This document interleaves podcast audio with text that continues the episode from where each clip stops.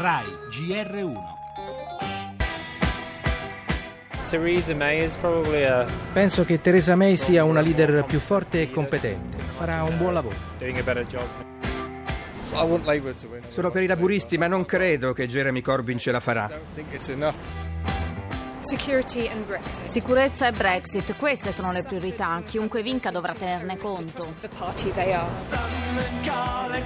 The choice you face is La scelta che avete davanti è tra due diverse visioni del futuro. Se noi laburisti andremo al governo, la nostra priorità sarà la pubblica sicurezza. Non si può proteggere la popolazione risparmiando, come hanno fatto i conservatori. La colpa dei tre attentati che in poche settimane hanno sconvolto il nostro paese è di chi ha tagliato le risorse destinate alla sicurezza. With police cuts. The challenges that we face as a country. La nostra prima sfida come paese sono i negoziati per la Brexit. La Brexit è la base di tutto e mi impegnerò affinché sia un successo. Riguardo alla lotta al terrorismo intendo mettere in campo nuove misure e se questo vorrà dire cambiare le leggi sui diritti umani, lo faremo.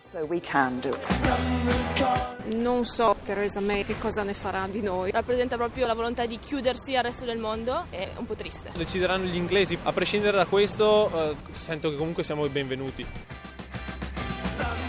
I timori, le speranze degli italiani che vivono a Londra fanno da sfondo al finale del complicato percorso che ha portato oggi la Gran Bretagna al voto. Una campagna elettorale difficile per le polemiche sulla Brexit, per gli attacchi terroristici di cui il paese è stato vittima. Inevitabile dunque che proprio l'uscita dall'Europa e la sicurezza pubblica siano stati i due temi chiave della sfida tra i leader dei due principali partiti.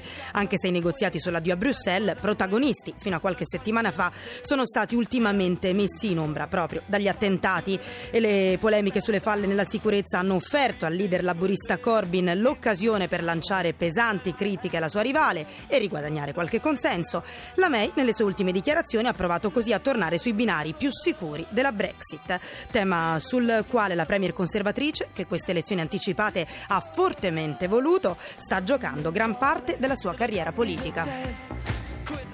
Le altre notizie, la legge elettorale vacilla l'intesa 4, franchi i tiratori in azione in aula contro la riforma, nella pagina esteri Russia Gate, l'ex capo dell'FBI Comey conferma le accuse contro Trump, mi chiese di insabbiare l'inchiesta, scrive in una relazione al congresso.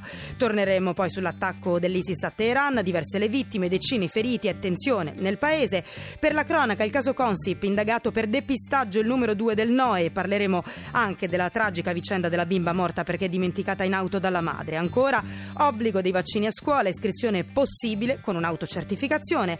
La cultura ancora guai per il Colosseo, il TAR boccia il progetto del parco archeologico. Infine il calcio, Italia brillante sconfitto 3-0 l'Uruguay in amichevole.